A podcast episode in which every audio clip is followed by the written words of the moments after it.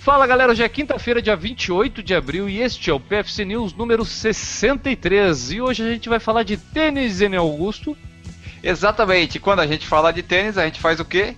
Convida o Eduardo Suzuki. Hoje a gente vai comentar sobre a Puma que lançou um tênis tipo Boost e criou uma briga no mundo das empresas de tênis. Como é que é isso, Eduardo? Vocês viram, pessoal, essa briga aí? Briga entre marcas e entre os fabricantes de, de calçados é uma coisa assim que já tem acontecido há muito tempo.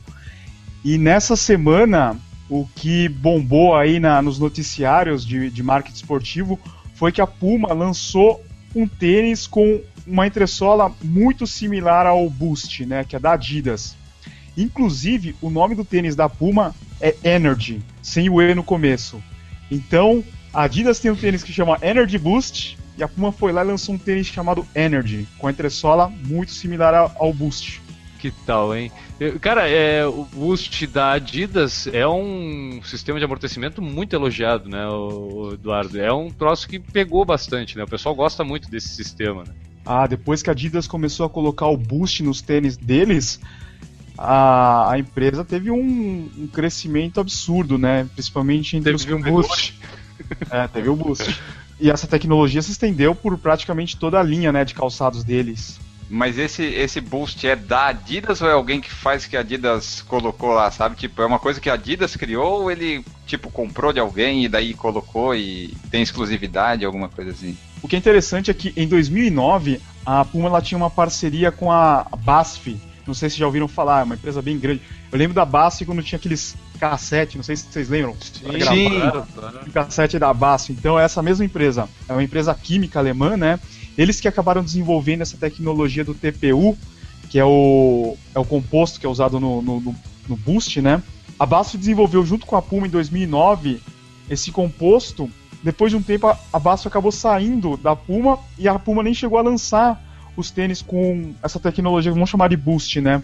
E o que aconteceu é que a BASF, em 2011, logo após encerrar a parceria com a Puma, ela fechou um acordo de exclusividade com a Adidas. E ela levou essa tecnologia para Adidas e acabou sendo aplicado no, nos calçados deles, né? Então, aí que tá, que tá o problema. Quem que é o dono dessa patente? Enquanto a Puma tinha um acordo com a BASF, era dela essa, essa patente, ou depois que foi aplicado no tênis, passou a ser da Adidas, né? Então rolou essa confusão. Mas o que aconteceu é que no tribunal lá de Düsseldorf, na semana passada, é que o juiz ele rejeitou essa tentativa de barrar as vendas da Puma, desse novo tênis da Puma que é o Energy. Então a polêmica vai continuar, porque o tênis continua sendo vendido lá na Europa e nos Estados Unidos, e a Adidas ela vai entrar com um recurso é, em cima dessa ação. A pergunta que não quer calar é: vale a pena esse Energy da Puma? Eu já entrei em contato para experimentar um. Vamos ver. Provavelmente deve ser muito similar. Só um dado aqui que tem no, no blog é que em 2015 a Adidas vendeu 12 milhões de pares de tênis com a tecnologia Boost. Né? Então, isso daí é, é o grande.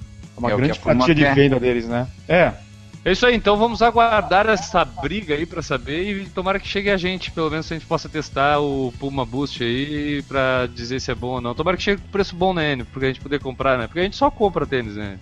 É, nós só compramos e esperamos que estejam menos de 300 reais, no mínimo.